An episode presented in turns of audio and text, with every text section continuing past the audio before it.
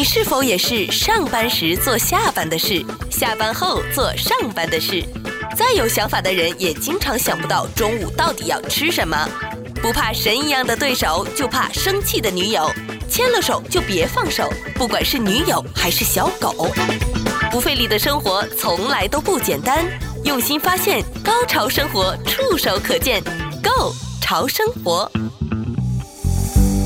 欢迎收听《购桥生活》，我是小伟，我是菲儿。在二零二零年呢，因为疫情呢，全球的航空业实打实的是变成了他们最黑暗的一年。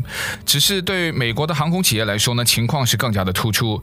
受限于部分的国际航线的禁航，还有在美国国内飞行需求的骤减呢，亏损已经变成了美国行业在整个疫情期间呢，大家都在讨论，也是他们逃不去的宿命。而幸运的是，在二零二零年的年末呢，美国航空业迎来的希望，因为长达好几个月的拉锯战，还有几度惊人的反转之后啊，在二零二零年的十二月二十七日，时任总统的川川普呢，也终于签署了价值九千亿美元的新冠纾困法案。而这一法案当中呢，便包括了美国航空业者提供的一百五十亿美元的薪资的援助，会用于支付员工的工资还有福利。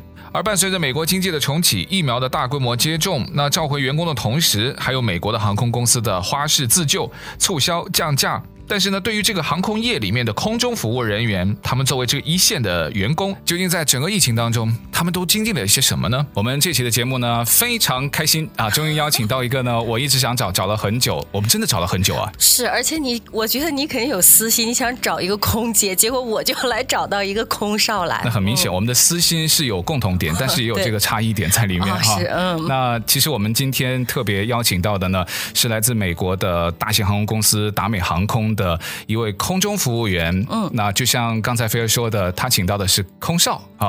我们欢迎 David。嗨，大家好，大家好，我是 David。听说在疫情期间呢，那航空公司其实是蛮惨的。我不知道你所在的这个航空公司是真的有像新闻说的那么惨，真实的情况是怎么样？你稍微跟我们讲一讲吧。像什么员工的休假啦，还有在整个疫情期间，嗯、疫情也没有结束，那那个解雇的情况啦。可以啊，其实我也可以给大家一些呃。背景的这些信息吧，嗯，就是去年我觉得应该是三四月份的时候呢，政府出了一些，呃，这种财政的，呃，刺激的一些 program，就是专门就是给航空公司和专门是给航空公司工资的这种补贴吧，嗯嗯，所以的意思就是说呢，航空公司收到这种钱的这些航空公司呢，就不能裁员。就包括了乘务员、呃，飞行员和这种机场的工作人员，所以呢，我还是很幸运的，我是很 lucky。其实，啊、呃，从一九年开始飞到现在，一直就没有停。每个航空公司其实都为了这个降低成本嘛，所以呢，呃，出了很多一些 program，呃，包括。啊，我看看啊，包括了，我记得他三四月份的时候出了这个退休和现金呃卖断的一些方案。嗯嗯。二零二零年三四月份嘛，对，二零二零年的、嗯、好像。嗯。二零对去年那个时候，因为他们员工太多了嘛，所以呢，他们就一直就是想怎么去减少这些就是成本，所以这些 package 呢，其实呢也非常慷慨。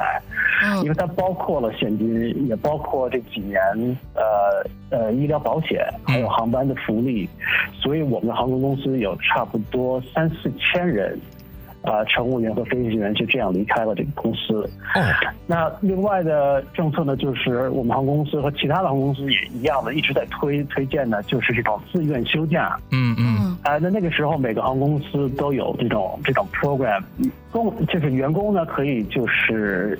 一直收这个失业金，嗯，然后也呃一直还会有呃医疗保险呢，还有航班福利，所以这样呢，其实我们航空公司应该是有上千，也许都会有一万多人去休了三个月、六个月或者一年都有的。一航空公司一直在推我们，就是说这是为了公司救了公司，呃，因为你就没有他的 payroll 了嘛，嗯嗯，他公司就不用发 payroll 了嘛，对不用发工资了，所以。呃，他们觉得这是很好的很好的机会，然后有很多我的 colleagues，有很多乘务员，最后都都休了几个月。哦，那这是自愿的嘛，所以呢，就是你想休的话就可以休。那然后很多人因为那个时候每个星期都可以多拿六百块钱的这个失业金嘛，嗯，所以很多人嗯不上班也挺好的，就是不上班比上班还拿得多，对吧？有些人都去生孩子了，或者去去上学，或者就在家里休息了，所以呢，嗯。就真的有很多人拿了这个 package，可是我一直在飞。对，我听起来，David，你刚刚介绍的你的一些同事里面，像去生孩子呢，当然年龄相对是比较年轻的，还有说去读书的，正好是趁着这疫情期间，嗯、那反正也有这样子的一个政府的计划，也去实现他可能去读书啊之前的一些计划，听起来都是蛮年轻的。我比较好奇的是，像你们这家航空公司啊，那也是全美第二大。我在想，是不是他们公司内部的里面啊，会不会有一个所谓的名单，就是在这一波的像什么买断啦，还有可以就是让你提前退休的计划当中，都是一些。大叔大妈，呃，还是什么样年纪的？对，就是会不会有一个名单？就是先后顺序，你请假是吧？对对，因为 David 他二零一九年，他真的就是疫情前，疫情前呢。David，你是不是疫情前才转去的这家航空公司，还是才开始做这个行业？才开始做这个行业，一九年我看应该是一月份、三月份开始飞的。那刚才我问的那个名单，像 Delta 里面是有这种名单吗？嗯，这种名单其实呃，怎么讲呢？你们是看不到的啦，但你会不会会不会知道是有这样子的一个顺序？呃，是是呀，就是在这个航空公司啊，就是乘务员和飞行员，就是公司的资历是最重要的。所以呢，就是每个人的 package 都不一样。那看是你在这个公司就待了多少年。所以呢，大部分离开的人呢。呃，都是年龄，就是公司的这个经历都都挺大的，也许二十年、三十年以上的。那其实呢，也有很多就是，呃。刚进入公司的这些员工，其实也也拿了这些 package。我认识的几个人，特别是我班里的，就是我培训班里的一些一些朋友们，也有最后都拿了这个 package 离开了。他们觉得这个也许其实挺慷慨的吧，嗯、就是最少几千块钱，也许都有上万，嗯，上万的都有。所以呢，他们觉得也许这是个好机会。不费力的生活从来都不简单，用心发现，高潮生活触手可见 Go 潮生活。David 是二零一九年入行的，听起来你的资历应该在你那一群现在就是已经拿了 offer 就。转行提早退休的人算是比较年轻的嘛？我绝对相信 David 的能力啊，但我只是好奇说，怎么这个名单没有没有在考虑你，还是说你做了些什么？而且你知道，就我的概念，如果我是航空公司老板的话，我可能会先把年轻的新人嘛新人劝退，对对对，因为他们要付你要付出的那个赔偿金啊，各方面的那种福利啊，要少很多，比那种老员工。我们这样理解有问题吗？还是说你特别做了一些什么，会让你能够在疫情期间哎继续飞？哎，很。赏识哦，OK，嗯啊，我这样我理解，就是其实我们还是挺 lucky 的，佳美，因为我们是唯一的大航空公司没有去 furlough 啊、呃、员工，就是准假，是这么说法吗？嗯嗯，就是没有，就是其他的我我理解就是 American Airlines 和和呃美联航，嗯嗯，他们最后实在就是没有办法的时候呢，因为没有那么多航班，也没有那么多飞机了的时候呢，嗯，就是从最新来的这些。人去去 furlough 去，他们就是去裁员了，飞了。对对，其实你越你在公司的资历越低越少，就是先是被被 furlough。那那个时候其实呃。大家都挺都挺怕的，因为不知道公司会会怎样，因为很多人就是提到九一以后嘛，九幺以后，呃，航空公司很多都倒闭了，很多都呃裁员了几千人、几几万人的，所以呢都不知道这个疫情什么时候会过，或者就是情况会更好一点。可是呃，在达美我们还是就是只要想一直在做，还是可以做，还一直还可以飞的。哎，虽然年轻，可是选对。公司还是蛮重要的。对，而且我听说，其实达美好像在这几大航空公司里也是唯一一个好像没有亏损的。而且你看，坐它的航班基本上准点率还是比 UA 和 AA 要高很多。对，尤其是在疫情期间呢，这个航空公司啊，或者说在美国的几大航司里面，他们的差异度可能比较容易让我们可以注意到啊。尤其是在疫情期间，遇到一些大家都好像避免不了的困难。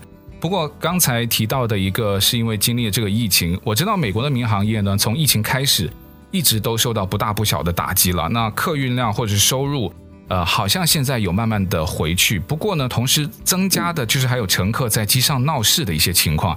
我看了一个是呃 ABC 还是一个 NBC 的一个报道，就是说有空中服务人员呢。工会进行的调查，有八成半的人都说曾经经历过要处理乘客在机上闹事的事件，还有一成七的受访的一些空服人员说曾经遇到一些肢体上的冲突。是，我觉得别说一个就是空乘人员，他经常飞在天空中，他会遇到的。就我偶然在这个就疫情期间去佛罗里达探望我的妹妹嘛，然后我在飞机上。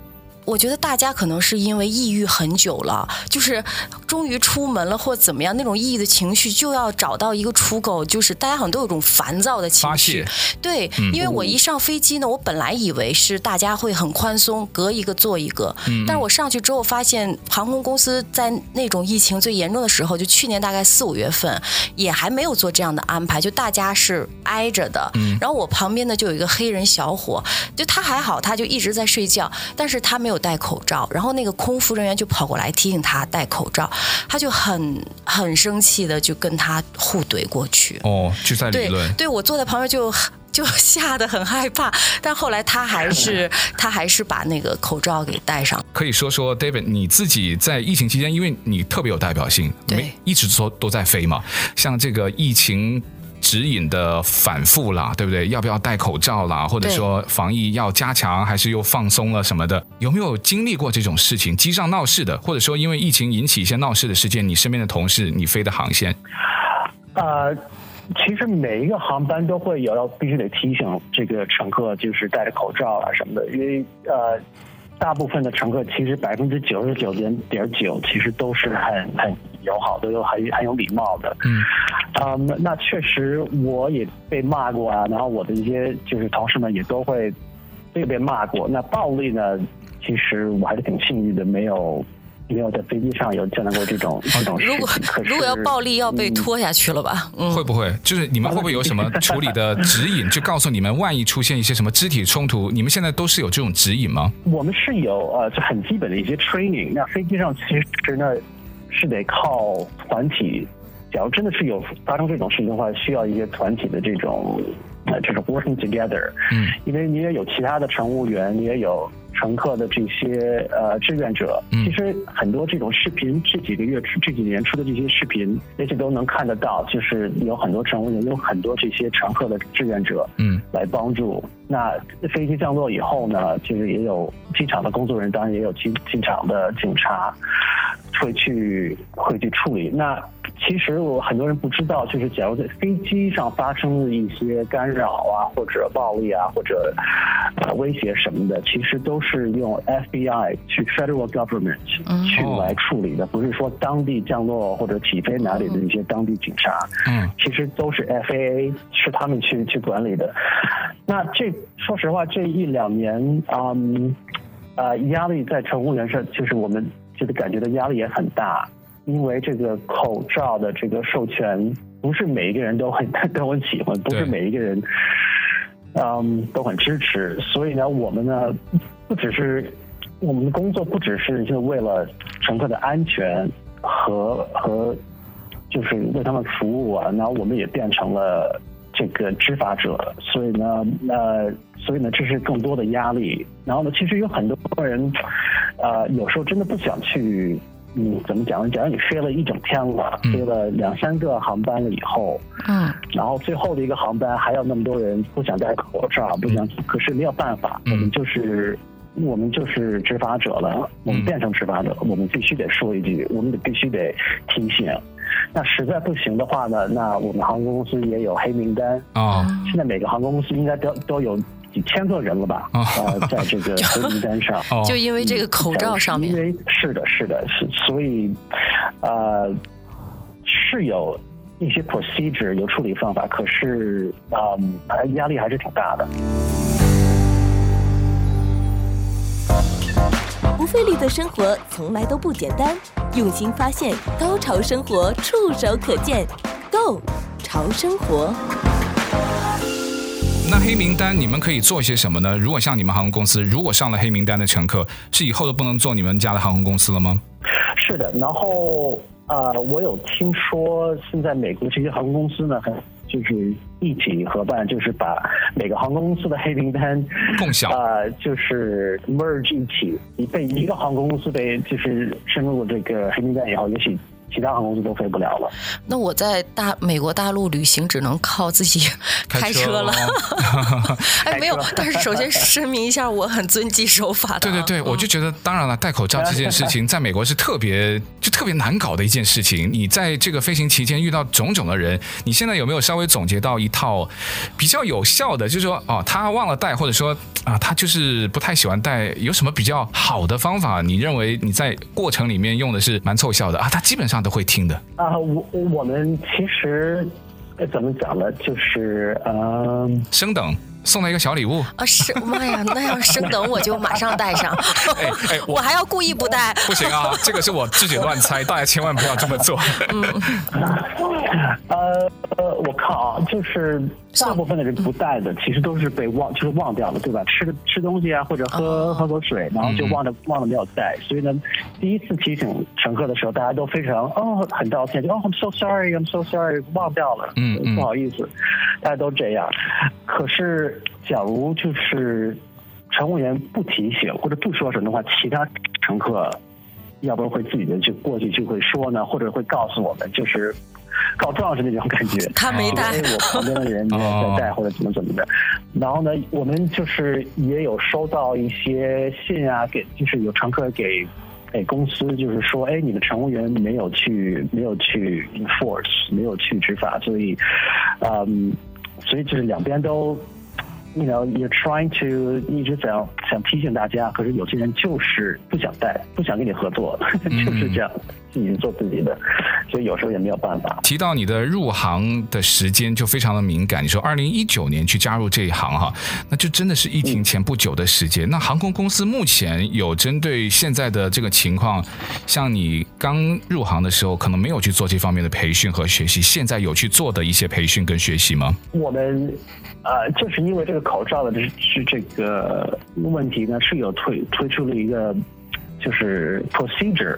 不知道中文应该怎么去翻译？操作流程。嗯，就这种流程，就是说，假如啊，这个乘客就是不就是不带，或者呃想闹事儿啊，或者什么的，那有有这种流程，就是说机组人员都被通知，然后这个乘客呢也也理解，就是也也被告诉，就是说不只是这是公司的规定，也是法律的规定。然后呢，就是在飞机上的乘务员，嗯。在按按照法律来讲是呃怎么讲呢？Passengers 乘客必须得呃去配合，对，但是乘客必须得配合这个乘务员的这些呃配合乘务员，这是法律。那假如你知道了这些，被告诉了，那还不想去带的话，那我们这个程序就是说，呃。看情况了，就是得公司的这个 security 讲，然后他们会加黑名单，或者假如是非常非常过分的话，那也许还必须得再给这个机场的警察和这种官方去去联系。那会不会有人，比如说我打疫苗啦，我没有必要戴口罩，就他可能会很委婉的去就死活就不想戴，拒绝你的要求，那你会就放过他呢，还是可能？劝说几次之后不行，就叫 security 上来了，就让他下飞机了。就真的会因为这个让他下飞机吗？就是假如真的还是在地面上，嗯，呃，假如就是还是有这种问题的话，那我们直接就回到就是呃登机口，然后就下飞机。嗯、那其实有 exemption，就是说，假如是医疗真的是呃医生开的，就有写签名的这种。哦这种呃，就说哦，他的为了身体健康，他不能戴，他不可以戴，也不能戴。哦，就戴口罩就呼吸困难。我们也有一些情况，就是也许有呃 mental health 的一些乘客，嗯，带不了的话，那这些确实是有 exemption。可是这这种也很少，就是有豁免的话，那他可以出示医生证明，那他们就要就是给予豁免喽。对、嗯，那就没有办法了。对，而且像 David，那现在就比如像今天你是正好说是下午有空，我们有机会能做这个采访，被我们抓到来做采访。如果对啊，这要是正常的话，因为我听你呃，因为你妈妈讲说，呃，就我们是通过你妈妈呃认识你嘛，然后就是说你妈妈讲说你每天是很忙很忙，几乎都。在飞。那正常的话，你这个一天呃从早到晚是怎么这个行程都是怎么安排？就是比如飞一班啊、两班，还是从起床几点到几点这种就开始就 work 一直在工作？我大部分都是飞三天的航线，就是三天的这个。航行每天呢，呃，大概有两个航班或者三个航班，可是有时候说实话都会有，一天会坐四个航班的也有，这种就非常累。然后我一般的航班都是七点多就必须得到机场，所以呢，就是也许五点或者六点起床。公司和就是法律来讲呢，就是一天呢只能飞，就是不能超过十三四个小时吧，呃，除了一些。其其他情况以外，其实一天不能飞过超过十四个或十十五个小时。啊、嗯，那偶尔呢会有一个很长的 layover，很长的这个呃停留，嗯，也许有时候是十二个小时，有时候是二十九个小时，有时候四十八个小时的都有。所以得看情况，也得看什么样的呃你在飞什么样的的航程。国际航线当然呢就是最好玩了，因为就是飞英国、飞法国、飞中国，那个时候都是二十最少是二十四小时的休息时间，有时候在飞上海的时候呢，都在上海待两天。所以呢，这种这种航线大家都很喜欢飞。那可是现在的国际航线都少了嘛，所以大家现在像我一样都在飞国内航线。不费力的生活从来都不简单，用心发现，高潮生活触手可见，Go 潮生活。那现在如果飞国际航线，像你们这种空服员还需要隔离吗？比如要飞上海或飞哪里？现在看情况，有些国家呢，就是像韩国呢，他就不让你出酒店。澳大利亚和日本和呃韩国、中国都非常严格。就是不能离开酒店，或者不能离开这个你的房间，都有这种说法。嗯、那欧洲现在呢，就是比以前好一点了。现在在英国可以可以出门了，以前呢也必须得在酒店待着，可是现在呢，在呃停留的时候可以出去逛了。啊，那当然呢，也必须得有打过疫苗啊，然后啊戴着口罩，这也是必须的。那现在你们如果要去工作之前，你们的航空公司 Delta 他会要求定期要做核酸检测啊，或者说要打疫苗，有这个问题吗？